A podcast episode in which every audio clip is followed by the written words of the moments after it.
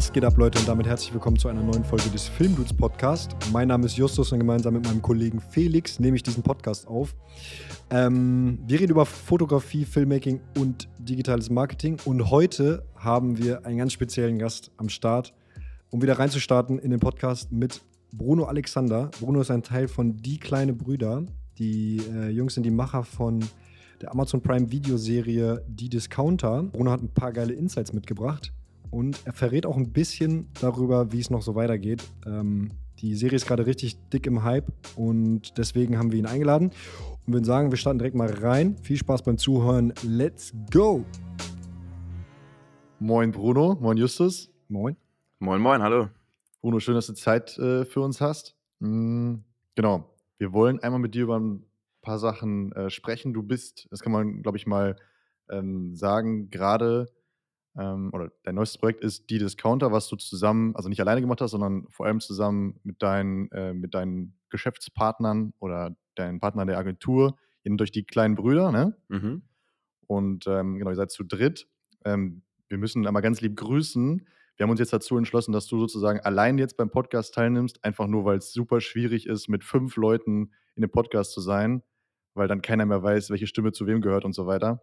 Ja, auf jeden Ähm, Fall. Genau, das sind die beiden Kollegen äh, Emil und Oskar Belten. Also Grüße gehen auf jeden Fall raus. Und ähm, ja, genau. Genau, Grüße gehen raus. Ähm, vielen Dank, dass du da bist.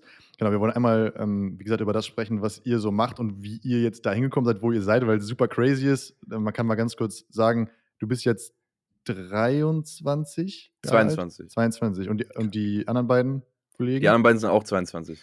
Ja, okay, also super, super wild. Ihr seid echt jung und habt jetzt gerade äh, eure erste eigene äh, Serie bei Amazon Prime Mhm. ne, veröffentlicht und äh, ist, glaube ich, auch sehr erfolgreich. Zumindest sieht das von außen so aus. Musst du gleich mal erzählen. Vielleicht hat man da Einblicke oder so, Mhm. wie es ausschaut. Ähm, genau, da musst du mal erzählen. Da kommen wir gleich zu. Und dann wollen wir auch noch ein bisschen tiefer reingehen, ähm, wie die ganze, wie der ganze Ablauf ist bei so einer Produktion ähm, und auch, wie es sozusagen hinter den Kulissen aussieht mit so einem großen Partner wie Amazon, wie man da äh, zu Rande kommt und so, weil bei uns geht es ja auch primär um Filmmaking hier im Podcast und deswegen, da sind die Leute natürlich ganz gespannt, wie sowas abläuft, weil das hat man ja auch nicht alle Tage, dass man da mal Insights bekommt bei so einer großen Produktion. Ja, ja, sehr Ja. gerne. Sehr, sehr geil. Ja, lass uns direkt mal starten mit äh, Die kleine Brüder, oder? Also, Mhm. ähm, ihr, also so wie man es immer in, in der Serie gesehen hat, so, habt ihr die Regie geführt, aber ihr habt auch das ganze Drehbuch geschrieben. Aber ähm, lass uns noch mal ein bisschen weiter vorne anfangen, so. Äh, wie, wie ihr quasi dahin gekommen seid, dass, also alles, was quasi vor dieser Serie, vor Amazon Prime Video passiert ist. Ähm, weil äh, im ersten Moment denkt man ja nicht so, ey, das sind 22-jährige Jungs und jetzt auf einmal sind die auf Amazon Prime, so wie kam das? Aber ähm, was habt ihr so davor gemacht? Also wie seid ihr vielleicht zum Film gekommen und äh, ja, wie ist die kleine Brüder entstanden? Okay, also ähm, ja, das, es kommt darauf an, wie früh ich anfangen will, aber ähm, vom Ding her ging es alles so los, als wir uns dazu entschlossen haben, eine eigene Serie zu drehen. Ähm, und erstmal, wie ich allgemein in den Film kam, also ich habe ähm, mit äh, elf, ähm, habe ich so gehört, dass Leute, neue Leute gecastet werden für eine Hamburger Kinderserie. Und äh, ich hatte einfach Bock, bei, ähm, bei dieser Serie mitzumachen. Allgemein, ich wollte ähm, irgendwie in, in diesen Film rein, allgemein. Und habe dann zu meiner Mutter gesagt, ey, ich hätte Bock, da mitzumachen. Und ähm, dann habe ich dieses Casting gemacht, wurde da angenommen. Und von da aus ging es dann weiter, dass ich einfach ähm, immer mehr äh, in den Film einsteigen wollte und selber auch Dinge machen wollte. Und ähm, als wir so 15, 16 waren, haben ähm, äh, Emil, Oskar, Max und Leo und ich, wir halt, die wir jetzt auch die kleinen Brüder gegründet haben, haben wir so gesagt, ey, lass doch mal was eigenes drehen. Und äh, das war auf dem Schulhof, ähm, ja genau, so 2016. Und ähm, da haben wir dann gesagt, ähm, wir drehen eine eigene Serie. Und äh, die Serie äh, heißt Intimate. Damit haben wir angefangen. Das war unser erstes gemeinsames Projekt, ähm, wo wir eben nicht nur Schauspieler waren, sondern wo wir auch gesagt haben, wir, wir machen das selbst. Und ähm, wir, wir, sind, wir haben Regie gemacht, wir haben das produziert mit ähm, null Geld. Also wirklich, wir haben äh, die Tonangel gehalten und gleichzeitig die Kamera gehalten und ähm, haben dazu noch gespielt und alles selbst organisiert und so. Also so richtig auf der Filmstraße angefangen quasi und uns alles so ein bisschen selbst beigebracht. Mhm. Es ähm, war dann auch alles ähm, so ein bisschen trashig, aber das hat irgendwie auch den Charme ausgemacht, weil Mhm. wir halt alles so total self-made gemacht haben. Und ähm, genau, das haben wir dann ein paar Jahre gemacht und immer mal wieder halt, halt einfach so neben der Schule ähm, die Kamera in die Hand genommen und, und irgendwas gedreht, so worauf wir halt Bock hatten. und dann hat das irgendwann Christian Ulm gesehen. Ähm, Mhm. Und das war tatsächlich auch so ein bisschen der Plan von uns, dass Christian sich das irgendwie mal anguckt, weil Intimate ist so ein bisschen inspiriert von Jerks, weil wir das eben geguckt haben 2016 und wir waren direkt verliebt in diesen in diese Art, äh, Filme, Serien zu machen. Und, ähm, wir haben dann immer mit, äh, Regisseuren, mit denen wir gedreht haben, die eben auch Kontakt zu Christian hatten dann am Tatort, Set oder so von Christian.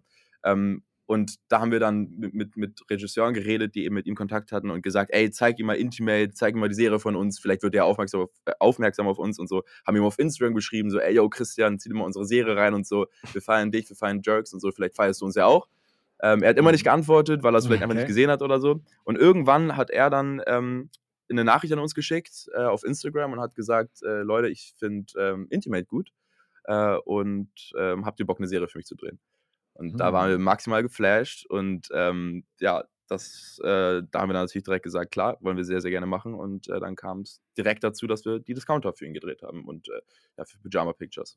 Okay, noch mal kurz von vorne. Also, du hast eben gesagt, 'ne Hamburger Kinderserie, das ist die Pfefferkörner, hä? Genau, genau. Okay, es wird Ja. auch 'n, äh, großer Bestandteil meiner Kindheit gewesen, kenne ich natürlich.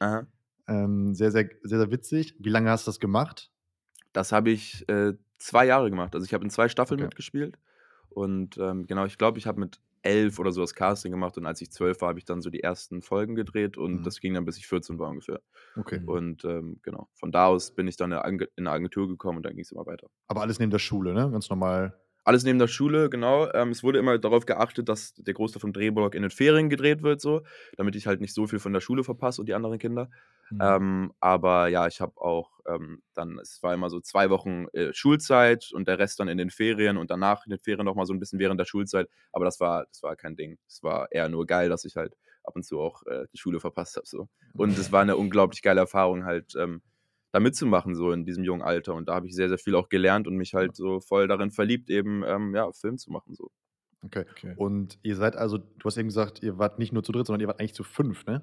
Genau, ähm, also wir haben und ja. wir haben zu 5., eigentlich zu 6, ähm, Mhm. eben mit Intimate angefangen und, äh, dann irgendwann, ich glaube, das war jetzt, äh, ja, vor vor 'nem Jahr ungefähr, haben wir dann, äh, gesagt, dass wir 'ne Produktionsfirma gründen wollen. Und dann kamen halt eben „Kleine Brüder“ zustande.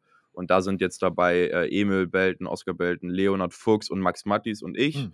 Und, äh, ja, wir 5 haben eben auch eben auch, äh, Intimate, ähm, produziert 2016. Ja, geil. Aber wenn man bei euch auf Insta guckt, steht da auch, dass ihr Werbefilme macht. Habt ihr das auch gemacht? Also, ist quasi die Intimates so dieses, sage ich mal, Hobbyprojekt oder Herzensprojekt, das ihr immer so, äh, nebenbei gemacht habt und Werbefilme, um Cash zu machen? Oder wie kann ich mir das vorstellen? Weil wenn man den ganzen Tag nur 'ne Serie macht, die jetzt vielleicht auf'm ersten Blick keine Kohle abwirft so, wie wie hält man sich über Wasser?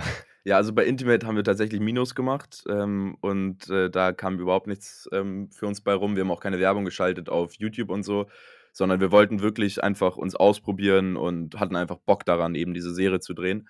Und als wir dann „Kleine Brüder“ gegründet haben, dachten wir auch: „Ja, es wäre doch auch ganz cool, irgendwie, ähm, mit Dingen, die man gerne macht, auch Geld zu verdienen.“ Ähm, und da dachten wir dann eben auch daran, dass man vielleicht, ja, Werbung machen könnte. Aber, ähm, da wollten wir eben auch unseren Stil bewahren und nicht einfach irgendwelche Werbung machen, sondern eben Werbung, ähm, die wir cool finden, so freche Werbung und, ähm, halt eben auch, ähm, Werbung von Jugendliche für Jugendliche quasi, von jungen Leuten für junge Leute.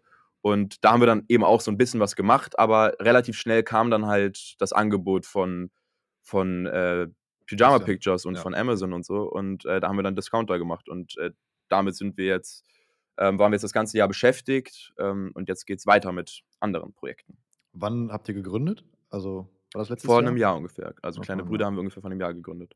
Habt ihr dann über also, habt ihr überhaupt dann irgendwelche Werbeprojekte gemacht oder seid ihr sofort kam das sofort mit mit Wir haben 'n paar kleine Dinger gemacht, ähm, und, äh, es gibt auch also, es werden auch parallel noch, ähm, kleine Werbeprojekte gemacht, aber es kam dann tatsächlich relativ schnell die Discounter rein und dann hatten wir keine Zeit mehr Ja. Ähm, ja, andere Projekte zu realisieren und, äh, waren direkt im Prozess dafür. Aber habt ihr In Intimates nicht irgendwie schon so 2017 oder so gemacht? Also, du sagst so: „Ja, wir haben Intimates gemacht und auf einmal kam Christian Ulm und dann haben wir das für“ Ne, ne, 'n bisschen Zeit war ja 2016 schon haben wir dazwischen. mit Intimate angefangen und Okay. das ging dann über 'n paar Jahre. Und, äh, dann 2000 oh, 2000 Ende 2020 wir hatten auch 'n paar Pausen bei Intimate. Wir haben jetzt nicht durchgedreht, sondern Mhm. wir haben eben diese 15 Folgen gemacht, glaube ich, sind das. Wir haben jetzt auch 'n paar gelöscht, äh, von YouTube, weil wir uns für 'n paar auf jeden Fall auch geschämt haben so. Ähm, und, äh, genau, dann haben wir Ende 2020 das Angebot von Christian bekommen, ja. Krass. Okay, okay, Genau. okay. okay. Und nochmal kurz zu Intimate. Also, du sagst, du, ihr hattet ja auch da den einen oder anderen hochkarätigen Schauspieler dabei. Also, da war auf jeden Fall schon jemand, da waren auf jeden Fall Profis schon dabei, Mhm. die jetzt eigentlich auch bezahlt werden müssten, schätze ich mal, oder? Da war es immer so, wir haben einfach nett gefragt und Ja. ähm, haben von Anfang an gesagt, jo, wir haben gar kein Geld. Und ähm, wenn du Bock hast mitzumachen, würde uns das freuen. Und ähm, die meisten Leute haben einfach mitgemacht, weil sie uns eine Freude machen wollten und weil sie Bock hatten, uns dabei zu unterstützen. Ähm, Und ja, zum Beispiel äh, Jan-Josef Liefers Genau. und Katharina Schüttler und so, die haben wir halt bekommen, weil Oscar hatte zu der Zeit, ähm, war zu der Zeit in Dreharbeiten zu ähm, einer ZDF-Serie, wo die beiden mitgespielt haben. Und Mhm. äh, er hat dann einfach frech gefragt. Und ähm, dann haben die ja gesagt, so, weil die Bock hatten, uns zu unterstützen. Das war bei eigentlich allen so. Zum Beispiel bei äh, Till Schweiger war es so, dass wir seine Tochter kennengelernt haben, äh, Emma. Und ähm, dann kam es da irgendwie so über eine Ecke dazu, dass wir zu ihm ans Set fahren durften, nach Potsdam. Und dann haben Mhm. wir da schnell eine Szene gedreht, also wirklich ganz schnell hingefahren, Kamera ausgepackt, schnell eine Szene gedreht. Und dann musste er auch weitermachen mit seinem Film. Und ähm, ja, es war alles immer sehr Rock'n'Roll, diese ganzen, diese ganzen Dinger, ja. Na geil, aber alles immer so, so eine, irgendwie so eine Ecke-Connection, so, ne? Also, Es ist immer, ja, immer, so der eine kennt jemanden und man fragt und ähm, hofft, dass die Person Ja sagt. Aber es war nie Geld im Spiel. Also äh, Mhm. die Leute haben das wirklich immer gemacht, weil sie Bock hatten. ja. Ja, richtig sehr geil. Ja, ich habe ehrlicherweise, also ich weiß gar nicht, ob du jetzt gesehen hast, was wir so machen. Wir machen auch mehr, mehr Werbung und sowas. Und ich habe echt gestern, als ich mir nochmal, ich habe mir gestern die ganze Serie nochmal angeguckt, auch mit der letzten ähm, Episode, wo man, also Discounter meine ich jetzt, ne? Mhm. wo man äh, auch nochmal so ein bisschen hinter die, hinter die Kulissen gucken kann. Und da habe ich echt auch uns ein bisschen wiedergesehen, weil das klang irgendwie alles so, yo, ähm, wir sind jetzt irgendwie nicht so mega branchenaffin, aber wir machen es einfach so, wie wir es geil finden. und, es, und irgendwie haben wir es jetzt geschafft. Wir wissen auch nicht wie, aber ja, wir haben jetzt eine, so eine Amazon Prime-Serie. Ja, wir Das- waren auch am Anfang so ein bisschen überfordert von dem Ganzen, weil, ähm, also wir standen da am ersten Drehtag am Set und waren so, okay, krass, hier sind wir jetzt also. Und ähm, jetzt haben wir ein ganzes Team, was uns dabei unterstützt, eine Serie zu drehen. Und da mussten wir erstmal ein bisschen drauf klarkommen. Vor allem halt, ähm, man musste sich ein bisschen daran gewöhnen, dass eben so viele Leute da waren, die einen unterstützen in dem, was man macht und man nicht, nicht alles selber machen muss. Bei Intimate war es halt so, wir haben eben wirklich ja, alles selbst gemacht, weil wir eben nur uns hatten. Und ähm, da hatte man dieses ganze Team, was einfach ja, dafür da war, eben zusammen eine geile Serie zu machen. Und das war, das war ein riesiges Geschenk, war aber auch ein bisschen erstmal so eine Frage von Umgewöhnung quasi. Mhm. Ja, also wie kann man sich das vorstellen? Das Team wurde euch an die Seite gestellt. Also du sagst, äh, war so ungewohnt. Davor hattet ihr dann quasi nie so einen richtigen Dreh, wo jetzt, sag ich mal, äh, extra einer für Licht oder ein ganzes Team für Licht, für Ton, für dies und das ist so. Das, das wurde euch an die Seite gestellt. Wie, wie kam das so zustande? Das war Pyjama Pictures ist die Produktionsfirma von Christian Ulm oder? Genau, Pyjama Pictures ist die äh, Produktionsfirma von Christian Ulm und Carsten Kelber. Das sind die beiden Produzenten von Mhm. Discounter. Und ähm, genau, das Team wurde zusammengestellt. Ähm, da gibt es dann eine Herstellungsleitung, die eben ein Team raussucht. Ähm, wir hatten auch so ein paar Leute im Kopf, die wir gerne dabei haben wollten, eben von Drehs, die wir schon ähm, mit, diesen Leuten gemacht haben. Ähm, und ja, dann hatten wir eben ein wirklich richtig, also extrem gutes Team. Da ähm, hat man, muss man, also hat man auch nicht immer Glück eben, dass man, dass das Team so gut harmoniert. Und bei uns war es eben so, dass wir wirklich so geile Leute dabei hatten, die alle Bock hatten auf das Projekt. Und ähm, das, denke ich, sieht man auch so ein bisschen in der Serie wieder, dass wir halt einfach Spaß hatten daran, was wir gemacht haben. Und es ist nicht bei jedem Dreh so, äh, dass man ans Set kommt und man hat das Gefühl, dass alle Bock haben, da zu sein und dass alle so Mhm. wissen, ey, yo, ich mache das für ein, ja, ich mache, ich, äh, ich, ich, ich, ich fühle das Projekt und ich mache das gerne. Mhm. Und äh, da war es einfach wirklich so, die Leute haben den Humor verstanden und ähm, wir saßen vor der Combo und haben uns die Szenen angeguckt. Das ganze Team hat gelacht und äh, es war eine richtig gute Stimmung so. Ja, Aber ihr wart beim Casting zum Beispiel schon auch involviert, habt ihr gesagt, ne? Beim Casting, ja klar, genau, das Casting haben wir, also wir haben äh, mit dem, also wir haben ja auch die Drehbücher geschrieben und äh, von da aus quasi ähm, haben wir gesagt, okay, das ist unser Baby und das lassen wir jetzt nicht mehr los, bis es fertig ist so. Und ähm, da äh, hatten wir natürlich ähm, Unterstützung von tollen Castern und Casterinnen, also Lisa Mhm. Stutzki und Patrick Dreikhaus waren halt unsere Caster. Und ähm, wir haben aber auch, also wir haben natürlich die, die Castings dann durchgeführt, haben Castings gemacht und es war uns eben sehr wichtig, weil es ja auch eine Impro-Serie ist, dass wir die Leute spielen sehen. Wir ähm, wollten die Leute ähm, improvisieren sehen, weil das ist, ähm, auch wenn man jetzt sagt, okay, das ist ein bekannter Schauspieler oder bekannte Schauspielerin mit sehr viel Erfahrung, dann heißt es nicht gleich, dass die Person auch improvisieren kann, sondern das muss man sehen, ähm, wie, wie, wie improvisiert die Person, ja. Ja, geil. Aber lass mal, lass mal noch mal ein bisschen, ein bisschen weiter vorne anfangen. Also, Mhm. ähm, bei dem Punkt, wo, wo Christian euch geschrieben hat, so, ey Jungs, lass mal eine Serie zusammen drehen. Also äh, dann, dann ist es ja nicht so, dass dann sofort alles steht. Also erstmal muss ja auch die Idee kommen. Also wie kam das? Also er, er hat euch geschrieben, so, ey, wir lassen was zusammen machen. Mhm. Habt ihr euch getroffen und dann irgendwie zusammen gesponnen oder hattet ihr schon die Idee, dass ihr das eh mal machen wolltet? Oder also wie kamt ihr auf die Discounter? Wie kommt man auf die Idee, einen, einen, äh, eine Serie zu machen in einem, in einem Supermarkt? So. Also es war so, ähm, Christian hat gefragt, wollte diese Serie drehen und ähm, dann haben wir direkt miteinander geredet. Er hat uns gesagt, worum es geht. Und es ging einfach um ein Projekt, was es eben schon äh, in Holland äh, bereits gibt. So. Das heißt Wagenwulers. Ich weiß nicht, ob ich es richtig ausspreche. Das heißt mhm. auf jeden Fall die Einräumer. Und ähm, Pyjama Pictures hat diesen Stoff eben gekauft und ähm, Christian wollte das mit uns zusammen äh, adaptieren. Und ähm, das heißt, wir haben uns die Folgen angeguckt ähm, und haben dann aber relativ schnell gemerkt, dass wir darin so ein bisschen was anderes sehen, als die Holländer gemacht haben. Das Projekt, also die, die Serie Wagenwulers in Holland kommt mega gut an, aber wir wollten da so ein bisschen unser eigenes Ding draus machen und haben dann eben quasi nur die Idee genommen, dass man Jugendliche in einen Supermarkt steckt und ähm, that's it eigentlich. Dann haben wir diese Bücher angefangen zu schreiben und Christian hat uns echt kreative Freiheit gelassen, hat uns erstmal einfach schreiben lassen. Und ähm, genau, dann haben wir uns da in so ein äh, Kämmerchen eingeschlossen und haben erstmal geschrieben. Und äh, dann ja, haben wir irgendwann gemerkt, so, dass dieser Serie noch so ein bisschen was fehlt, weil wir haben gemerkt, okay, wir sind im Supermarkt und ähm, so ein Supermarkt an sich ist erstmal, also den hat man dann nach einer Folge gesehen und es ist dann auch irgendwie langweilig die ganze Zeit. Ja, man, man kann da nicht wirklich was zeigen, man kann nicht wirklich schöne Einstellungen machen in so einem mhm. Supermarkt, mhm. weil irgendwann mhm. sieht es einfach, ja, ist halt ein Supermarkt so. Und dann haben wir gedacht, okay, da muss noch ein bisschen was anderes hinzu, so, ähm, weil es ja eben ein Kammerspiel ist, muss da noch eine andere Ebene rein und dann kamen wir halt auf Mockumentary. Mhm. Wir sind auch alle sehr, sehr große Fans von The Office zum Beispiel und ähm, daran müssen wir sagen, haben wir uns auch so ein bisschen ähm, inspirieren lassen, so ein bisschen vom Stil. Es gibt ja einfach tolle Mockumentaries und ähm, genau, dann haben wir eben ja diese Mockumentary äh, vorgeschlagen den, den, den Leuten. Und ähm, dann war noch nicht so, waren noch nicht alle so richtig davon überzeugt, dass wir diese Mockumentary machen sollten. Es waren noch nicht alle so richtig von der Mockumentary-Machart überzeugt. Dann haben wir einen Probedreh gemacht. Ey, hol mich mal ganz kurz ab, was eine Mockumentary ist. Ah, okay, ja. Mockumentary ist äh, eine Fake-Documentary, äh, also einfach eine ah, Fake, ja, ja, ah, ja, okay. Dokumentation. Ja, verstanden. Ja. Genau, dass halt, ähm, dass man diese ähm, äh, Interviews hat zwischendurch, diese Wackelkamera so ein bisschen. Mhm, mh. ja, äh, genau, also einfach diese weitere Ebene. Und ja, dann haben wir eben diesen Probedreh gemacht und ähm, wollten den Leuten halt zeigen, ähm, dass diese Mockumentary, dass es funktioniert so. Dann haben wir das gemacht mit ähm, auch schon Ludger Bökemann, der jetzt Peter spielt, den, den kannten wir von, von, anderen, von einem anderen Dreh. Also Emil kannte den von einem Dreh und äh, Marc Hosemann war auch schon dabei. Ich habe dann die Rolle von Titus übernommen und so. Mhm. Und dann war das halt alles ähm, ja, mit unseren Leuten von früher noch von Intimate. Und dann haben wir da so einen richtig Rock'n'Roll-Dreh gemacht in einem Supermarkt. Und äh, als Ganz kurz, wie habt, ihr das, wie habt ihr das gemacht? Habt ihr gesagt, ey, habt, können wir Sonntag euren Aldi haben? Oder ungefähr so, so war es tatsächlich, ja. ja. Es, war dann, es war dann am Ende ein Edeka, aber ungefähr so war es. Wir haben einfach ja, wieder frech gefragt. Also das war dann so ein bisschen wieder Back to Intimate. Und dann haben wir diesen Dreh gemacht. Und als er dann fertig war, haben wir ihn geschnitten und dann waren alle überzeugt, weil es hat einfach schon da so, so gut funktioniert. Und äh, ja, und dann waren die Bücher tatsächlich schon fertig.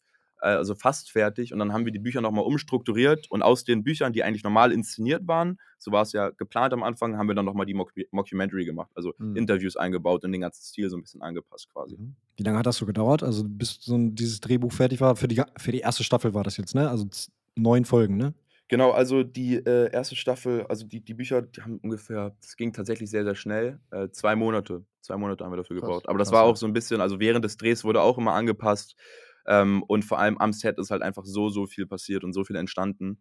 Ähm, mhm. Einfach im Prozess, da ist einem dann nochmal eingefallen, ah, wäre es nicht geil, wenn Jonas das und das nochmal macht oder wenn wir das Interview nochmal nachdrehen und sowieso. Es wurde ja äh, improvisiert. Das heißt, wir hatten immer quasi die Logline der Szene, ähm, hatten wir geschrieben und so ein bisschen indirekte Rede auch. Also so ein paar Jokes waren auf jeden Fall von uns vorgeschrieben, aber ähm, der Rest kam dann tatsächlich einfach aus den, aus den Darstellern und Darstellerinnen vor Ort.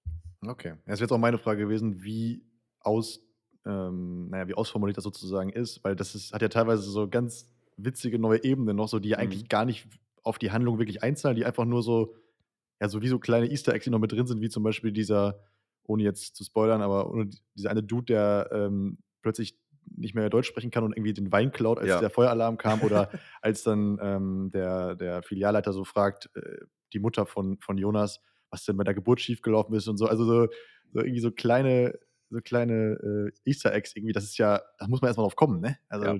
Genau, diese Dinger sind, also der, der, das war ein Komparse, der, der Typ, der da dann wegläuft. Und ähm, das ist einfach da im Moment entstanden. Und ähm, Ja, ne? das, wir wussten auch, also wir kannten den vorher nicht und der hat es einfach gemacht und äh, es war witzig und dann haben wir es halt drin gelassen. Und ähm, solche Dinger sind halt nur entstanden, die ganze Zeit. Und ähm, ja, also das macht einfach den, den, den Kern und deswegen haben wir uns den Kern der Serie aus und deswegen haben wir uns für Improvisation entschieden und da, dafür, dass man eben einfach Freiräume lässt und dass die Schauspieler und Schauspielerinnen mitentscheiden dürfen und auch Vorschläge machen dürfen und einfach, ähm, ja, frei loslegen dürfen und einfach ähm, improvisieren dürfen. Ja, mega geil. Also Ja. kann man sich so vorstellen, dass quasi gesagt wurde, was grob passieren soll vom Plot her, aber die Dialoge waren relativ offen. Also die, die, der, der Plot der Szene war immer sehr klar Mhm. und ähm, wir hatten auch indirekte Rede in den Szenen stehen. Das heißt, ähm, die Szene war an sich auf jeden Fall, hatte, hatte Comedy-Potenzial so. Und es war, es war auch schon auf dem, auf dem Papier eine lustige Szene so. Ähm, das heißt, wenn man sie einfach so gedreht hätte, dann wäre da auf jeden Fall was draus geworden, keine Frage. Aber das wirklich, dass, dass, die, Dreh, dass die Szene nochmal richtig 3D wird quasi und dass sie nochmal gefüllt wird mit richtig, mit, mit, ähm, mit richtigem, realen und äh, authentischem Humor, das kam dann von den Darstellern und Darstellerinnen im Moment quasi. Und ähm, es war unterschiedlich. Also die Leute durften sich an die indirekte Rede im Skript halten, durften aber auch einfach äh, frei loslegen. Und das war dann meistens das Beste, so wenn eben ähm, auch dieser Überraschungseffekt ähm, Ja. zustande kommt. Die eine Person weiß nicht, was Jonas als nächstes macht oder Thorsten oder wer auch immer. Und daraus kamen die äh, besten Momente. Ihr habt es in der, in der letzten ähm, Episode, habt ihr es genannt, wir haben eine Bombe äh, Ja. im Ohr platziert oder so, oder? Ja, genau, wir haben dann immer Bomben gepflanzt, so haben wir das genannt. Wir haben dann immer gesagt, jetzt pflanzen wir nochmal eine Bombe. Das heißt, ähm, da sind dann äh, Momente entstanden wie Thorsten, also das stand dann zum Beispiel im Buch. Thorsten er hat ein Tinder-Date und dann kommt eben das Date und er sieht das Date und sieht, okay, sie ist krass groß und äh, das findet er nicht so gut. Das heißt, Thorsten entschließt sich dazu wegzulaufen. Das stand im Buch. Und dann haben wir gesagt, als wir ähm, beim Set waren, okay, lass da noch ein bisschen mehr rausholen aus der, Szene und wir sagen Thorsten einfach, okay, wir drehen das genauso, wie es im Buch ist. Du versteckst dich dann in Jonas Büro und that's it. Und der Darstellerin, die ähm, das Tinder-Date gespielt hat, der haben wir dann gesagt, äh, wir drehen noch ein bisschen weiter und du läufst dann in den Supermarkt rein und überraschst Thorsten und fragst, warum er sich versteckt. Und ähm, Marc Hosemann wusste eben nicht, dass das passieren würde. Und deswegen war der Überraschungseffekt so groß. Und er war dann, dann hat man halt diesen authentischen Moment von ähm, Thorsten, wie er sich da so erschreckt und keine Ahnung hat, was abgeht und so in, diese Kam in die Kamera guckt. Und ähm, ja, diese Momente sind daraus entstanden. Außerdem der Moment, wo äh, Thorsten und äh, Jonas da im Büro sind und Jonas versucht, Ja. Thorsten zu küssen. Das wusste Marc das ist auch so nicht. witzig. Genau. Und das halt ist auch, daraus dass- entstanden. Ja. Ja, ja. ja, das ist krass. Da muss man, also ich habe, also als ich das gesehen habe oder als ihr gesagt habt, dass das sozusagen auch Freestyle von Jonas war, da habe ich mich gefragt, wie hat er das gemanagt, dass er nicht lachen musste? Also, Ja. dass man da bei dem ersten Versuch quasi, weil es funktioniert halt auch nur beim ersten Take, ne? Also beim Mhm. zweiten Take ist der Joke ja Genau. gestorben, weil er weiß das ja schon. Ähm, dass er da nicht lo loslachen musste. Also krass professionell. Also Ja. ich auf keinen Fall geschafft. Ja, bei uns war es tatsächlich immer so, ähm, also wenn Jonas in der Szene war, vor allem ich, ich kam sehr selten klar, wenn er mich mit den großen braunen Augen angeguckt hat und vor allem noch den Blinzler macht oder so. Ja. Ähm, da musste man sich Digga. so zusammenreißen. So äh, das war wirklich eine Herausforderung bei, bei Jonas, da nicht sofort. Also äh, ich finde Jonas so einen heftigen Charakter, Mann. Also wirklich so geil geschauspielert und äh, wie das so umgesetzt hat, man konnte ihn so richtig fühlen. Ja. Also Ja. richtig, richtig gut, ey. Ja, Jonas, ähm, also die Rolle war ja inspiriert so ein bisschen von dem, ähm, von dem Typen aus der Pennymark-Doku. Ich weiß nicht, ob ihr ihn kennt. Das ist der Ladendetektiv aus der Pennymark-Doku. Ach so. Das nee, war also- gecheckt. Ah, Das, ja. Also das war mal inspiriert von ihm. Aber als wir dann Jonas gecastet haben, ähm, kam eben Merlin und der hat dem nochmal was komplett anderes gegeben und ähm, man fühlt einfach total mit und man hört auf jeden Fall auch in den Rezensionen und in den Nachrichten, die man bekommt, dass, ähm, dass alle Jonas lieben. Also Jonas ähm, ist so ein bisschen der Serienliebling geworden und ähm, alle fühlen mit ihm mit. Geil. Ja, das ist unglaublich. Einmal ganz kurz überhaupt, also du hast gesagt, ihr habt euch eingeschlossen, habt das irgendwie innerhalb von zwei Monaten mh, alles ausformuliert. Mhm. Wie, also jeder, der mal im Supermarkt war, der weiß, glaube oder der sich da mal das etwas näher angeguckt hat, der weiß, glaube ich, dass das irgendwie auch so ein eigenes, ganz, eine ganz eigene Welt ist irgendwie. Und ähm, ja, mit dem Zusammenhalt und mit dem Team und dann mit dem Lager und was die ja so für Probleme haben, die man vielleicht von außen gar nicht so sieht. Also wie, woher wisst ihr das? Habt ihr selber mal euch dann irgendwie eine Woche da als Praktikant anstellen lassen oder wie kommt man da überhaupt drauf? Ja, genau so. Also wir Ja? haben drei Tage im Supermarkt gearbeitet und ähm, um Ach, einfach geil. zu gucken, okay, ähm, Also das machen wir tatsächlich immer. Wir wollen auch bei ähm, den Projekten, die jetzt kommen werden, wir wollen immer sehr authentisch erzählen und nicht einfach irgendwelche Stories aus der Luft greifen, von denen wir glauben, okay, so und so könnte es vielleicht sein, sondern wirklich spezifische Momente finden und die dann nacherzählen. Ähm, und deswegen haben wir uns halt in den Supermarkt gesetzt, an die Kasse und ähm, haben da drei Tage gearbeitet. Und das war eine Erfahrung. Und am Anfang dachte man so, ah, ist doch ganz witzig und äh, macht ja irgendwie auch Spaß. Und dann merkt man aber erst wirklich, wie anstrengend so ein Job eines Kassierers ist. So. Ähm, ja. Und da haben wir sehr, sehr viele interessante Menschen getroffen, interessante Charaktere. Und ähm, ja, und einfach mitbekommen, dass in so einem Supermarkt so unglaublich viel zu erzählen ist. Ähm, und haben mit vielen Leuten geredet, die auch im Supermarkt gearbeitet haben, mit vielen Freunden von uns und so, ähm, die erzählt haben, was da so abgeht. Und alle haben gesagt, dass die Charaktere, die im Supermarkt arbeiten, einfach, die kann man sich nicht ausdenken. Und es wurde von Leuten erzählt, die da arbeiten, und es wurden Story erzähl Stories erzählt, wo wir so dachten, okay, nee, das können wir tatsächlich nicht erzählen, weil das wäre am Ende zu trashig. Das würde man nicht glauben, dass sowas wirklich passiert. Und ähm, da haben wir gemerkt, okay, da ist ein riesiges Potenzial an Stories, die wir erzählen können. Ja, ja. ich glaube, dass das in ganz vielen, also das ist wahrscheinlich in ganz vielen Bereichen so. Ähm, was war das denn gerade? Was trinkst du da gerade? Jetzt kein Weinglas mehr, sondern eine Schüssel, oder was? Das ist tatsächlich ähm, Kaffee in einer Schüssel, weil wir haben keine Gläser mehr. das ist eine Müslischale. Das ist eine Müslischale, genau. Ah, ja. äh, sorry, das musste ich gerade einmal adressen, weil äh, das war überraschend. Ähm, ich glaube, das gibt es wahrscheinlich in, in, richtig vielen Bereichen. Also wenn ich mir jetzt vorstelle, keine Ahnung, ich habe auch mal als Schüler gearbeitet in so einer ähm, bei so einem Elektriker oder mhm. in so einer Holzfirma mal und so. Das, das gibt es immer so Marken. Ne? So, also, das ist so eine eigene Welt, da gibt es echt so Charaktere. Ja. Ähm, ja, die kannst du halt nicht ausdenken. Da gibt es die Originale, ja. Die gibt es die richtigen Originale. Ähm, kannst schon, also was kommt als nächstes? Also wird in diesem, wird in, wird in diesem Bereich so weitergehen? Können da noch andere Formate kommen, die sozusagen daran anschließen und vielleicht eine andere Welt zeigen? Oder kannst du da schon, sag mal, ich frage mal anders, wo machst du gerade Praktikum, um, um dich inspirieren zu lassen? Also, ähm, ich sag mal so, Mockumentary kann man tatsächlich überall machen. Ähm, also, man, man könnte Mockumentary, das ist ja quasi einfach ein Kammerspiel. Ähm, Man mhm. kann es an jedem Ort machen, an jedem Ort, ähm, wo es irgendwie so einen Mikrokosmos gibt. Äh, Mhm. ich war neulich auf dem Recyclinghof und da sind auch crazy Leute. Und ähm, also man kann es überall machen, wenn es jetzt um Mockumentary geht. Wir sind jetzt aber gerade zum Beispiel, ja, wir greifen so ein bisschen was ähm, aus den alten Tagen auf. Und zwar ähm, äh, ich weiß, ich sage das einfach mal. Strombergiges? Nee, nee, von uns. Ähm, wir, hm, wir machen Intimate okay. gerade. Wir rollen Intimate neu auf mhm. und ähm, sitzen da gerade an den Büchern. Und äh, du hast gefragt, wo ich jetzt gerade Praktikum mache. Da ist es ja so, wir spielen uns selbst. So ein mhm. bisschen wie bei Jerks halt. Das ist ja auch mhm. inspiriert von Jerks. Ähm, und man kann fast schon sagen, dass es so ein bisschen wie Jerks für Jugendliche ist oder für, für junge Menschen. Und ähm, da nehmen wir unsere Inspiration einfach wirklich unserem, aus unserem Alltag. Ich habe, oder wir alle, die wir jetzt alle zu fünft an diesen Büchern sitzen, ähm, haben auf, unserer, auf unserem Handy eine Notizen-App, also die Notizen-App, und schreiben da einfach jeden Tag immer alle Momente auf, die uns auffallen im Alltag. Alle kleinen Momente, skurrilen, witzigen, schamvollen Momente. Und ähm, ja, schreiben die auf. Und dann setzen wir uns zusammen hin und schreiben die Stories runter, die dazu gut passen. Okay, ja, mega. Also da freue ich mich jetzt schon drauf. Kann man da schon sagen, wann es da sozusagen in die nächsten Steps gibt oder wann man da vielleicht sogar mal was sehen kann? Nee, das ähm, ist bei, für uns auch noch so ein bisschen unklar, aber äh, wir sagen rechtzeitig Bescheid auf jeden Fall. ja, ne? ja, sehr, sehr crazy. Also, Justus, haben wir die ersten Themen mal so ein bisschen abgehakt, oder? Wir können, glaube ich, jetzt mal so ein bisschen noch so tiefer rein, oder?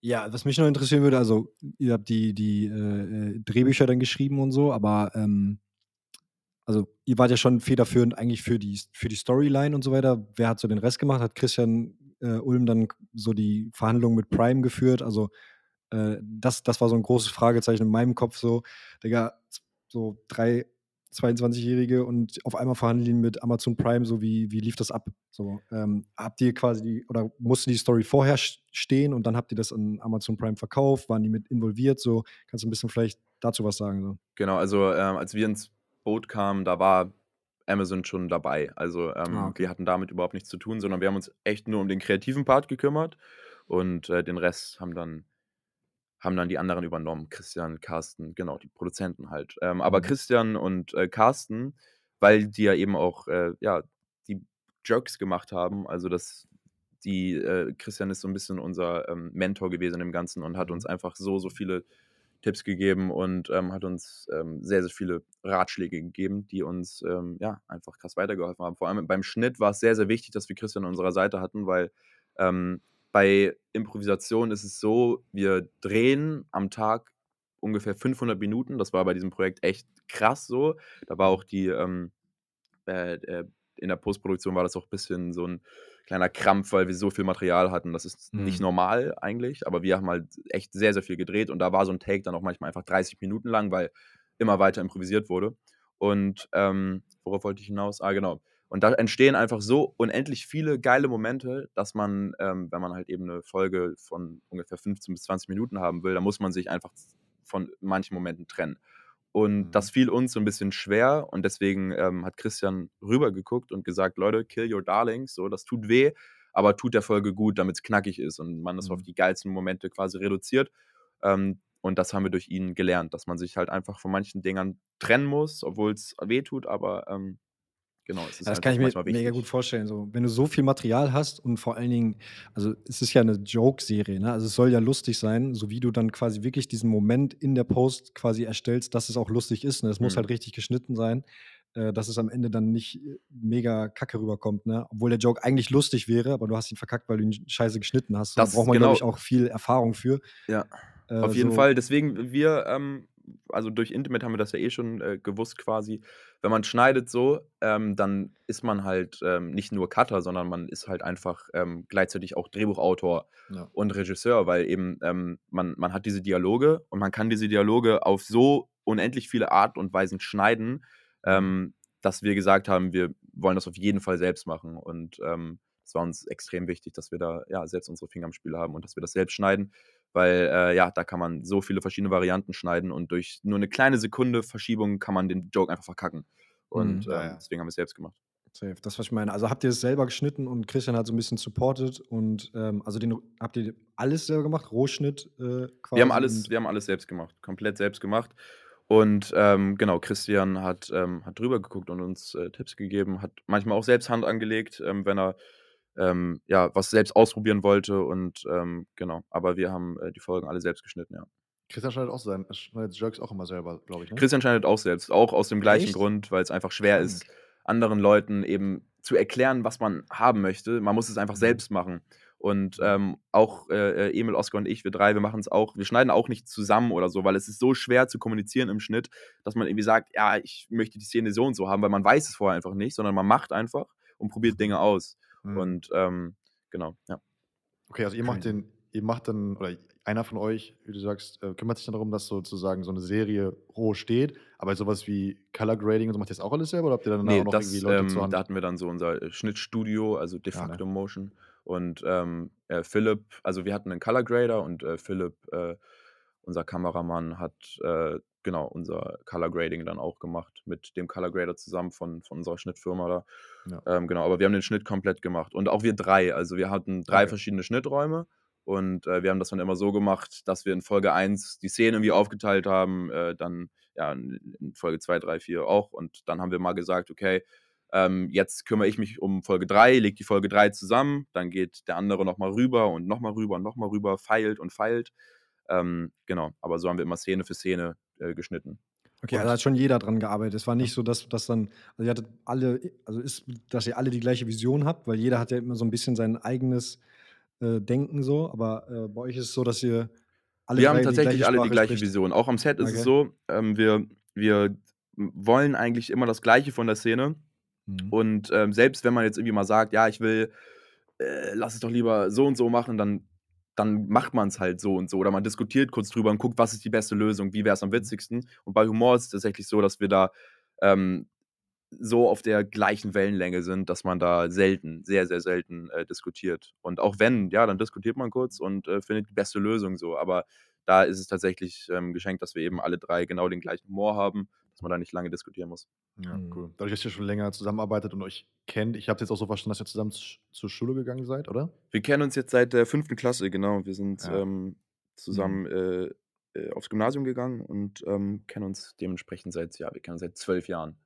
Ja, okay. Und, und dadurch, äh, sind durch viele, viele verschiedene Freundeskreise gegangen und äh, ja, haben eben auch irgendwie dadurch so ein bisschen, weil wir halt so die gleichen Einflüsse hatten, Ja. vielleicht auch so ein bisschen den gleichen Humor entwickelt quasi. Ähm, Ja. Und ja, Das meine ich, man ist versteht sich dann irgendwann blind und, und weiß irgendwie auch, was die anderen lustig finden und so. Genau. Das passt dann ganz gut. Kommt ihr dann eigentlich, also woher kommt ihr? Wo aus Hamburg? Ähm, wir kommen aus, also ich komme aus Eimsbüttel, Emil und Oskar kommen auch so Eimsbüttel, ähm, genau, so Eimsbüttel, ja, Eimsbütteler Jungs. Okay, okay. Weil der Supermarkt steht, ist ja sozusagen im, äh, in der Serie in Altona, oder? Der steht in Altona, genau. Es gibt ja drei, Kolinski, äh, Ja. Altona, Eppendorf und Eimsbüttel, ja. Ach, Kolinski gibt es wirklich. Also es ist kein ausgedachter. Nein, äh, nein, nein, das ist äh, nur in der Serie. Es gibt ja drei Kolinski-Filialen. Ja, ja. Ah, ja. Und, ich äh, dachte in schon, weil du das gerade so gesagt hast. Nee. Ja, geil. Ja, ich wollte mal ganz kurz noch mal was, was zum, zum Ablauf ähm, sozusagen fragen. Äh, oder beziehungsweise, nee, sorry, nochmal noch mal anders eingehakt, weil du hast eben gesagt, dass ähm, Christian ja auch gesagt hat, ja, kill your darlings und so weiter. mhm. Ähm, und eure, also das fand ich jetzt auffällig, dass eure Folgen ja sehr kurz sind. Ne? Was ich aber mega geil fand. Also, Mhm. das hat macht richtig Bock, einfach eine durchzugucken. Ja. Ähm, weil ich sag mal, wenn du jetzt 10, 45 Minuten angucken willst, dann, ja, das machst du ja jetzt mal nicht so in ein paar Tagen, sondern dann guckst du vielleicht mal jeden Abend ein oder zwei oder so. Mhm. Und so, wenn die so kurz und knackig sind, dann, ähm, ja, das ist ja schon was Besonderes. Man kann es halt einfach so eure Idee? weggucken, ja. Ja, man kann die so weggucken. Das ist fa- fast wie YouTube irgendwie. Mhm. Ist das, war das eure Idee oder? Also, ähm, ja, am Anfang haben wir so gesagt, okay, lass mal so Folgen so um die 20 Minuten machen, aber man weiß immer nicht genau, man kann es sehr, sehr schwer einschätzen, wie, äh, wie lang die Folgen werden. Normalerweise macht man bei einer Serie oder bei einem Film auch einen Vorstopp mit den Drehbüchern und guckt, okay, wie lang werden die ungefähr?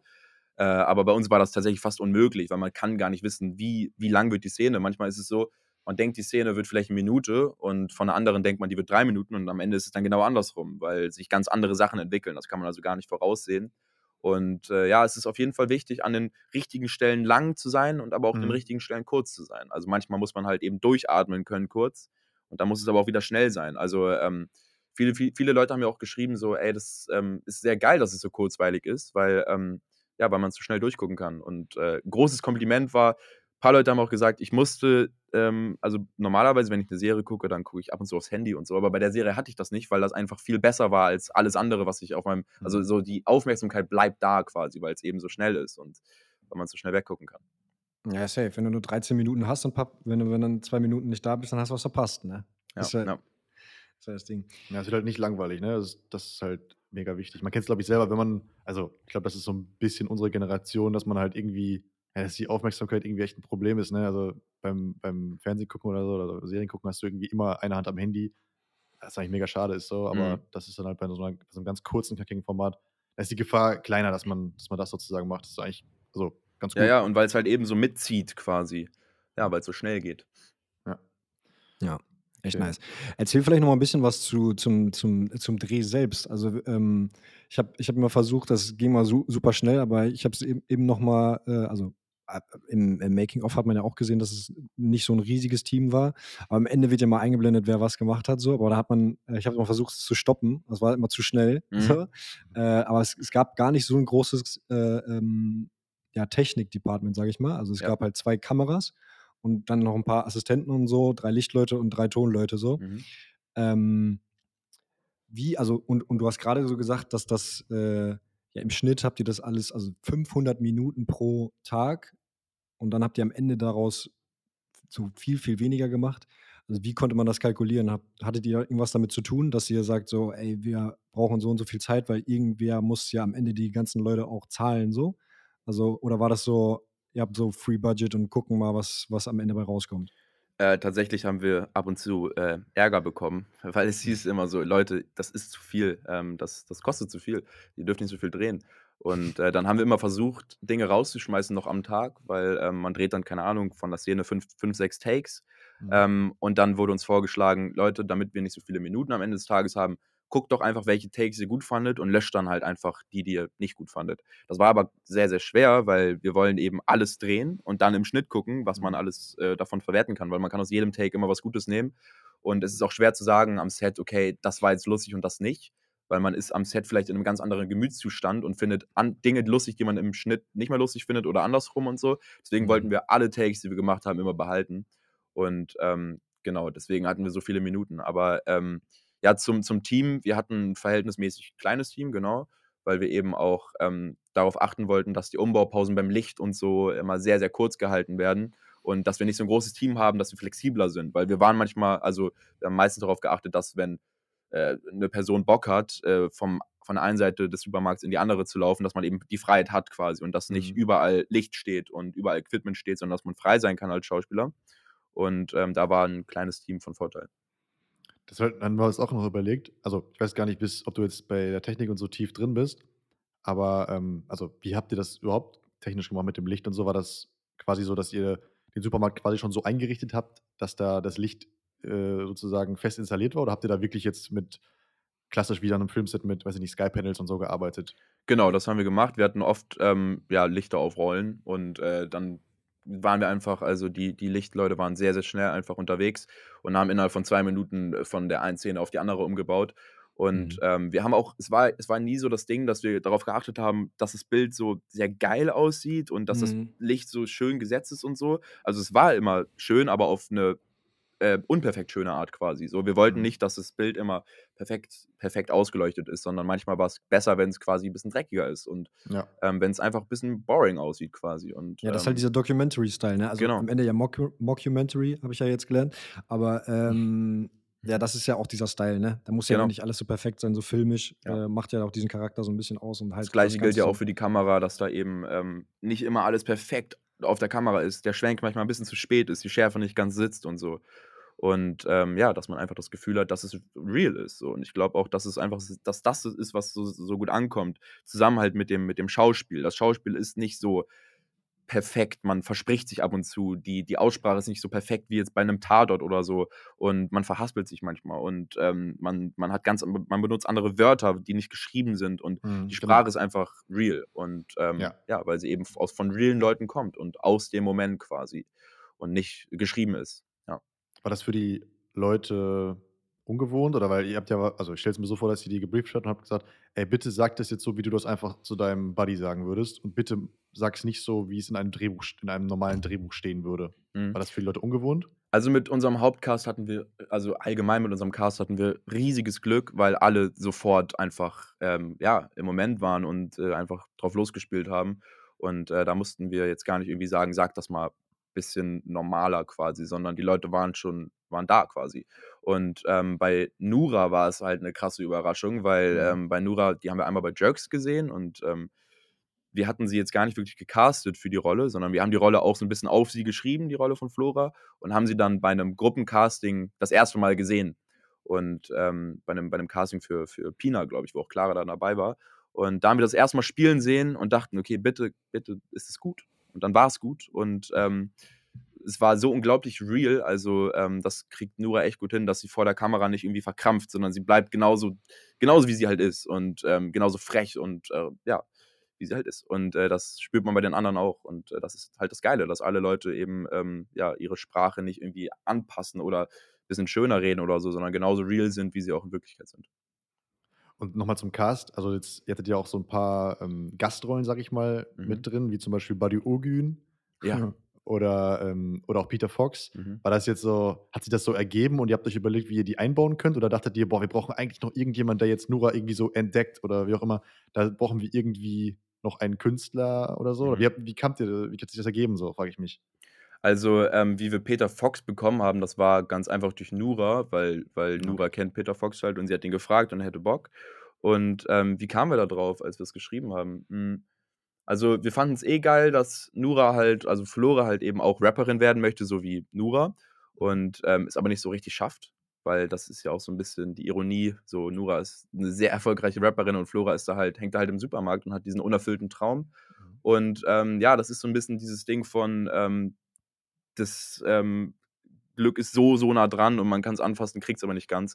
Und das fanden wir halt cool, dass sie eben da mit diesem Star Peter Fox so ähm, in Berührung kommt. Und allein schon das Ding so, dass beim Kolinski in Altona so ähm, bekannte Leute auf einmal auftauchen, ähm, fanden wir irgendwie einfach witzig. Und das wird auch in Ja. der neuen, also wenn es eine neue Staffel gibt, ähm, wird das auf jeden Fall wieder vorkommen. So. Ja. Okay. Ja, ich habe mich totgeladen. Also Buddy Ogün, diese Videos hab ich, haben wir früher uns so in der Schule immer rumgeschickt Ja. und so, die sind halt so haben wirklich Legendenstatus, ne? Ja, ja. deswegen sehr, sehr lustig, dass der da aufgetaucht ist. Ja. Bei der letzten oder bei der vorletzten Folge, wo es, wo die, wo man das 20-jährige oder 20-jährige Jubiläum ähm, gefeiert wird, Mhm. ähm, bei diesen Interviews waren die Leute, also habt ihr da wirklich gesoffen? Denkt mal ein bisschen, ne? Ey, das ist so Ähm, real. Ja, also nee, das war tatsächlich tagsüber. Wir haben die Party tagsüber gedreht. Das ist keine glaube ich, Antwort auf dann meine auch. Frage. Weiß ja nichts. Nein, es war so 9 Uhr morgens oder so bei manchen Oh, krass. Und ähm, nee, wir waren nicht betrunken. Tatsächlich war in einer Tequila-Flasche war dann wirklich Tequila drin. Also da, wo wir dann die Shots mit Wilhelm trinken. Und da haben wir Ja. dann auch ein paar Shots getrunken, ja. Aber ähm, nee, nee, da waren wir nicht betrunken. Also ich glaube doch, diese eine Szene da, wo Lia und Titus, wo Titus dann kotzt, doch, da hatte ich ein paar Bier-Intos auf jeden Fall, weil das war so mit der letzte, das war, glaube ich, der letzte Drehtag. Und Mhm. ähm, dann habe ich auch ein, zwei Bier getrunken und äh, um die Stimmung so ein bisschen anzupassen quasi. Aber nee, also immer so, dass wir auf jeden Fall klar waren. Ähm, das war, glaube ich, das einzige Mal, dass ich irgendwie ein Bier dann getrunken habe, weil, glaube ich, auch kein, kein anderes da war. Und ähm, also ich musste ja ein Bier in der Szene trinken. Und ja. Achso. Ja, weil das kommt so real rüber, gerade hier der ähm, Filialleiter, wo der dann so die Interviews macht Mhm. und der ist ja dann richtig hyped. Ey, das macht er so gut. Ich nehme das 100% ab, Ja. ähm, dass der da die Nacht seines Lebens hat. Ja, vor allem, dass man muss sich halt auch vorstellen, dass wir dies, diese Partyszenen ohne Musik gedreht haben, also meistens. Krass. Und ähm, wenn wir da alle so tanzen und so und Thorsten da auch so abgeht, voll auf Koks, dann, ähm, ja, das ist so ohne Musik. Und äh, das ist dann halt beim Dreh manchmal so ein bisschen äh, awkward so, ohne Musik Ja, das zu tanzen, aber ja, es ähm, sieht sehr, sehr geil aus äh, Ja. im Endeffekt jetzt. Kickflip Thorsten, ey. Kickflip Thorsten, ja. Thorsten Digga, kann hab alles. Thorsten kann einfach alles. Als ich, die, als ich diese Szene gesehen habe, habe ich gesagt, Digga, safe hat er den nicht gemacht, ne? Safe nicht. Und Doch, dann auch hat lustig, dass dann, dann noch ge äh, gesagt wird, so, ja, der hat den wirklich gemacht. Also hat er wirklich gemacht, meinst Hat er du? gemacht, Kickflip, Mühle, alles, ja.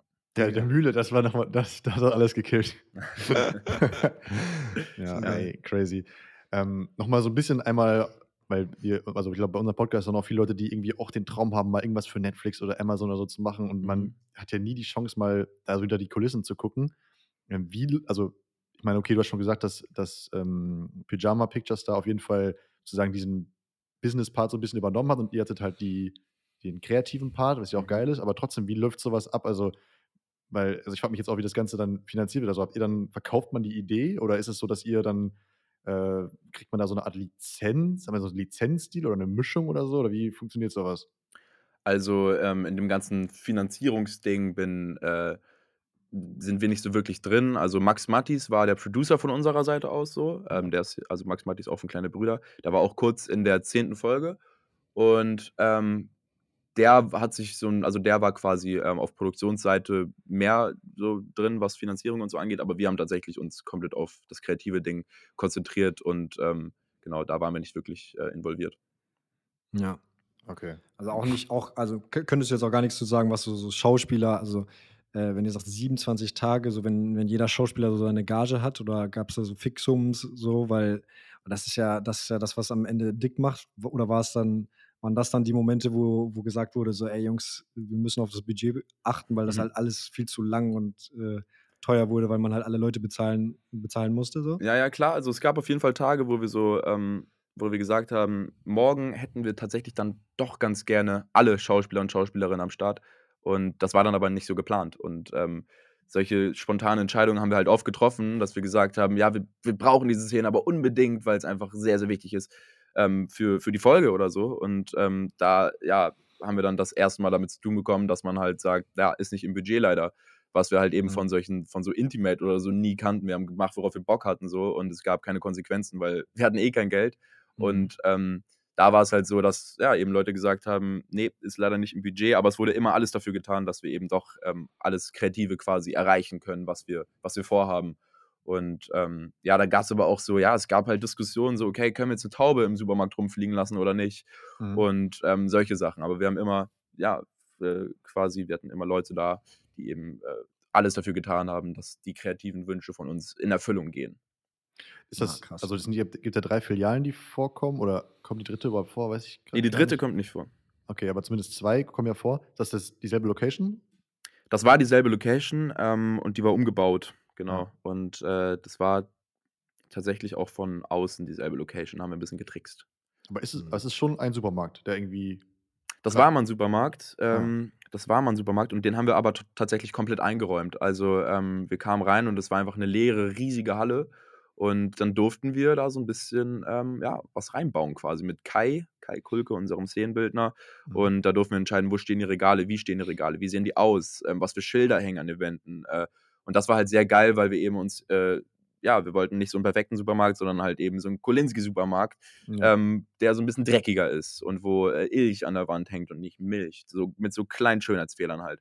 Ja. Ähm, und genau, da konnten wir halt eben einfach komplett frei entscheiden, wie der Supermarkt eben aussieht. Das war sehr, sehr Das- geil. Aber das es war habt auch, ihr alles mitgemacht, also komplett mitentschieden so und mit, das mit haben wir alles eingeräumt. so. mitgemacht. Ja. Ja, krank. Da haben wir, ähm, genau, äh, komplett ähm, eben kreativ mitentschieden, wie der Supermarkt aussehen soll. Äh, vom, vom, vom Stil, der Schriftart her, von den Farben, über das Kostüm, was für Leute halt, äh, was die Leute halt anhaben, wie, wie das, die, der Kolinski-Merch quasi aussieht und so. Da waren wir überall komplett mit, mit involviert. Wann, wann kommt der Merch-Drop? Wir haben zwei äh, T-Shirts verlost. Ähm, ehrlich, ja? Auf unserem Instagram-Account. Geil. Die waren auch echt heiß begehrt, aber das sind jetzt Ja. auch die einzigen beiden, die wir hatten. Ähm, ja, vielleicht kommt irgendwann Merch, weil es wollen tatsächlich viele, viele Leute wollen diese Kolinski-Shirts haben. Ja, voll witzig. Würde ich auch rocken. Ja, Sehr lustig. vielleicht kommt bald was. Aber es gibt tatsächlich, ähm, das kam heute sogar raus, glaube ich. Äh, Netto hat mal vor ein paar Wochen, also kurz nachdem die Serie rauskam, hat Netto auf Instagram einen Beitrag gepostet, wo stand, bei 5000 Likes werden wir Wilhelms Kerzen verkaufen bei uns. Und wir Ach, wussten erst nicht so, okay, meint ihr das ernst oder ist das jetzt ein Joke? Keine Ahnung. Und ähm, dann äh, haben wir eine Nachricht von denen bekommen, dass sie es wirklich ernst meinen und dass sie das produzieren wollen. Und äh, es gab jetzt halt diese 5000 Likes, die sind zusammengekommen. Und heute kam der Beitrag von denen, dass sie gesagt haben, wir werden die äh, Kerzen von Wilhelm verkaufen. Und das heißt, bald wird es Wilhelms Kerzen bei Netto geben und hoffentlich an der Kasse. Hoffentlich in der Kasse. geil. Wie teuer? Zwei oder fünf? Ja, Euro? das ist noch die Frage. Ne? Ähm, ich glaube tatsächlich, die werden dann das ähm, eingenommene Geld äh, spenden an, an wohltätige Organisationen. Sehr geil. Ja, auch smarter Move, muss man sagen. Sehr Digga, ja. so geil. Junge. Ja. Das ist mehr. übrigens auch, also auch ein sehr geiler Charakter, Wilhelm. Also Wilhelm, ja, auf jeden Fall. Ist auch so, das, da Hamburger. ich, so. Ja, da hab ich, Ja. hab ich, das habe ich auch dann so ein bisschen wiedererkannt aus der, aus der Penny-Doku irgendwie. Ja. Ähm, Guter, Ja. guter Aber auch ein Mann. bisschen traurig da mit seinen Kerzen und so, ne? Da haben auch. Ja, das ist auch ein, ein bisschen ein trauriger Charakter, der Wilhelm. Ja, hundertprozentig, ne? Aber Also sehr smart mit seinem Schlüsseltrick. Das machen jetzt übrigens sehr, sehr viele. Ähm, viele haben gesagt, ey, geiler Trick. Ähm, perfekt, perfekte Zeit, um ein Nap zu machen. Ja, das ist auch wieder, das ist auch wieder so eine zweite Ebene, die eigentlich jetzt nicht auf die Story einzahlt, aber das passt einfach so. Das, das Mhm. noch zu diesem Charakter und so. Das, Das ist halt so ein bisschen geil. auch das Ding von, ähm, von, diesem, von diesem Stil, so die, die Irrelevanz, weil manche Szenen, manche Szenen stehen einfach nur für sich und man braucht sie nicht. So, das braucht kein Mensch. Klar, es ist ein geiler Mhm. Trick und so, aber auch andere Szenen, die stehen da einfach so, die stehen da einfach so rum und ähm, man braucht sie eigentlich gar nicht. Aber das ist das Geile, weil sie so nichtig sind eigentlich. Ja. Und ähm, ja. Auch so wie das mit diesem, äh, dass man immer den Pizzakarton bei der Kühl, bei, dem, bei der Kühltruhe Mhm. da dazwischen, also hä, also, es ist, ist halt eigentlich, eigentlich ja, irrelevant, aber Ja, es geht halt eben, es geht halt eben um die spezifischen kleinen Dinge. Es geht darum, Ja. das haben wir gemerkt, dass wir eben spezifisch erzählen müssen. Und äh, nicht so große Stories, sondern dass man eben die großen Stories durch kleine Mini-Details erzählt. Und Mhm. ähm, ja, da sind so Sachen wie der Pizzakarton zum Beispiel wichtig, dass man eben wirklich spezifisch reingeht. Und deswegen halt auch die, diese Vorbereitung, dass wir mit vielen Menschen sprechen, die uns eben ihre Erfa- Erfahrungen erzählen und wir uns nicht irgendwas Großes ausdenken, sondern eben richtig detailliert reingehen in alles. Ja. Ja. Ähm, aber noch eine andere Sache, wenn ihr jetzt ähm, Intimate nochmal sozusagen richtig groß ausrollt, Mhm. dann, dann ist das ja sozusagen, dann könnte das ja Christian äh, den Rang ablaufen. Der schafft sich ja seine, eigene- seine eigene Konkurrenz, oder nicht? Oder sagt er sich, mir, mir reicht jetzt eh, mach mal Platz für die jungen Leute so. Ich glaube, äh, Christian hat sehr, sehr großen Spaß daran, uns dabei zu unterstützen, ähm, eben, ja, äh, äh, so frische Sachen für die, für die jungen Leute zu produzieren. Weil äh, bei Christian ist es geil, wenn man, wenn man ihm von irgendwelchen jugendlichen Trends oder so erzählt oder davon erzählt, was gerade bei der Jugend abgeht.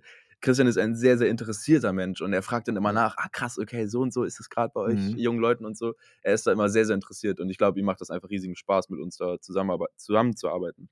Und ähm, ja, Ja, ich glaube, es ist schon noch eine an, ein bisschen andere Zielgruppe. Ne? Ich glaube schon, dass auch viele junge Leute halt Jerks gucken. Aber Jerks ist, finde ich, auch noch mal ein bisschen anderer Humor. Ne? Also das Ja, ist ja genau. dieser, dieser, dieser Christian Ulm Fremdscham-Humor. So, und bei euch ist es schon ja, äh, nicht, nicht in die Richtung, sondern ein bisschen andere Richtung halt. Ne? Genau, also So. bei uns, also bei, also Discounter ist nochmal ein ganz anderer Humor als, ähm, als Jerks oder Intimate sein wird. Also nicht ganz anders, aber es ist ein, halt ein total anderer Stil eben. Und ähm, nicht ganz so, nicht ganz so realistisch quasi, sondern an manchen Stellen einfach so ein bisschen überspitzt. Also natürlich auch realistisch, aber nicht dieses hyperrealistisch. Und das wollen wir eben bei Intimate so ein bisschen verstärken, dass man dass man wirklich sehr, sehr realistisch erzählt und dass man so denkt, okay, würde ich das jetzt wirklich im echten Leben so machen? Natürlich sind die Stories ähm, erzählenswert und auch in einer Mhm. gewissen Form groß, aber immer sehr realistisch und immer so, dass sie wirklich passieren könnten. Und Mhm. ähm, da werden wir viel mehr darauf achten, dass es wirklich ja, hyperrealistisch sein wird. Und deswegen auch die Notizen, die wir uns im Alltag machen, von allen möglichen kleinen Stories, die passieren, die wir halt super detail, detailverliebt halt erzählen werden. So. Ja, geil.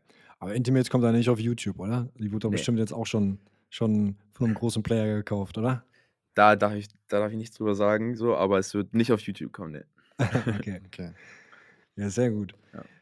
Ein, wo, also ich musste, ich habe bei Justus noch gar nicht gefragt, ob er das gesehen hat, aber wo kommt Christian vor in welcher Episode? Da muss ich nochmal nachgucken. Ja, da müsst ihr nochmal gucken. Das, wir hatten uns das alles ein bisschen anders vorgestellt. Wir hätten eigentlich gedacht, dass er sofort gefunden wird, aber ähm, wir haben ihn leider zu gut versteckt. So. Ähm, Aber er, schon eher im Ich habe hab ihn Hintergrund. auch nicht. Ich hab ihn er auch ist nicht total im. Hintergrund, ja. Also er, tatsächlich, wenn man, wenn man blinzelt, verpasst man ihn.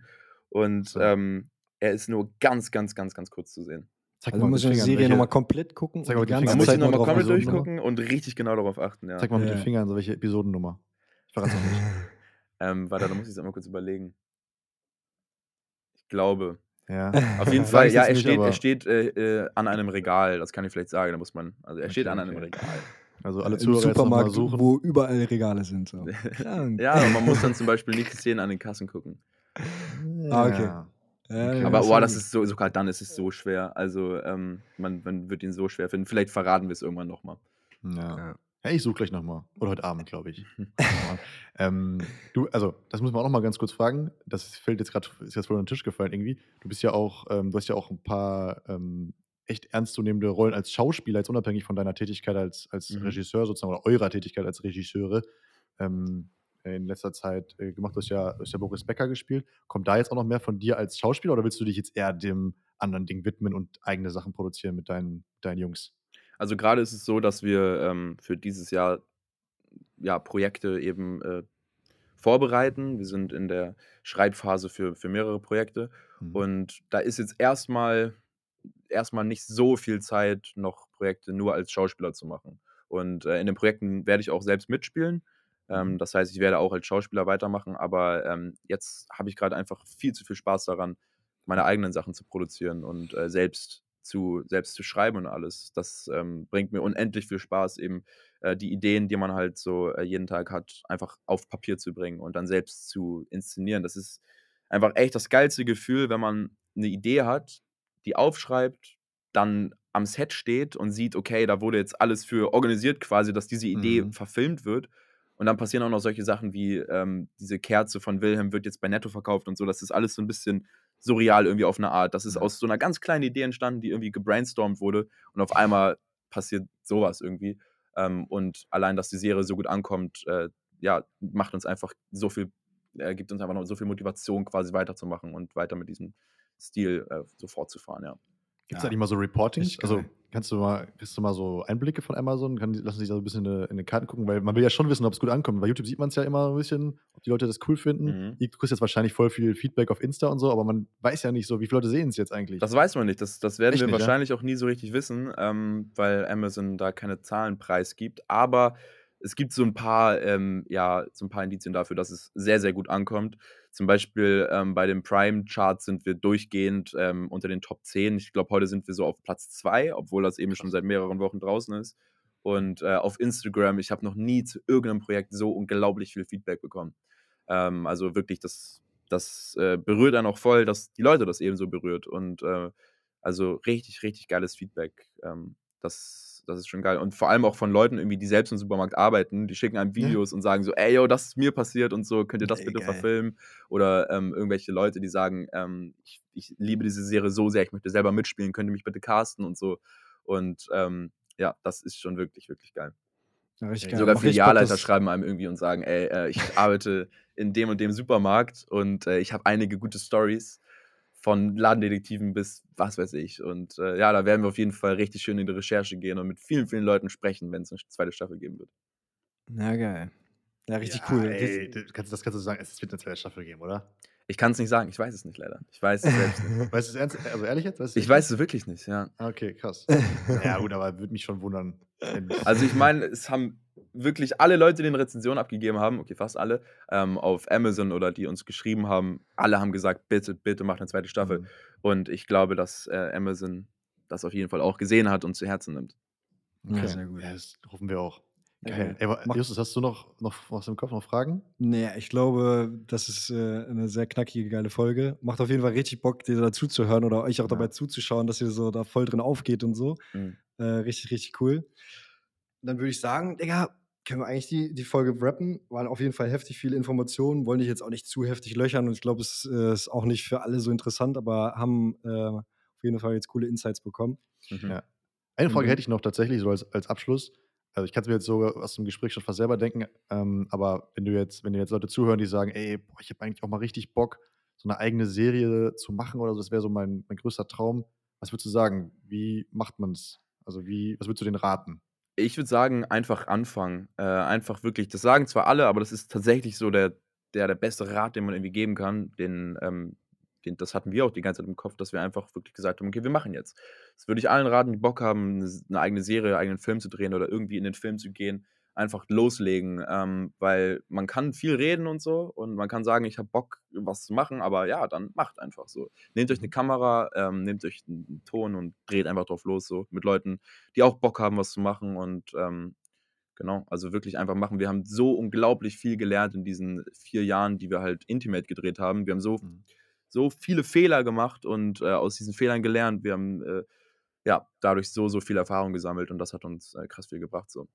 Ja, Krass. nice. Sieht man auch so, also die Produktionsqualität war jetzt auch nicht immer die heftigste, aber dafür Ja. habt ihr dann halt in diesem Prozess äh, gelernt, wie vielleicht die Poenten besser kicken oder äh, wie man halt äh, das besser filmt und so. Ja, safe. Und vor Ähm. allem halt, was halt auch krass wichtig ist, ist so, dass man eben das erzählt, was man auch wirklich erzählen möchte. Weil wir Mhm. hatten auch so ein bisschen vor Intimate haben wir andere Filme noch gedreht. Ähm, das waren dann aber so irgendwelche, boah, so, mit so Drogendealern oder sowas. Oder irgendwelche so, so, ja, fast schon so, so Krimi-Filme oder sowas, ähm, als wir so 14 waren und so. Und ähm, halt einfach Dinge, die man eben eh schon kennt aus irgendwelchen Filmen. Da haben wir darüber nachgedacht, was wollen wir denn wirklich erzählen so und was liegt uns wirklich auf dem Herzen.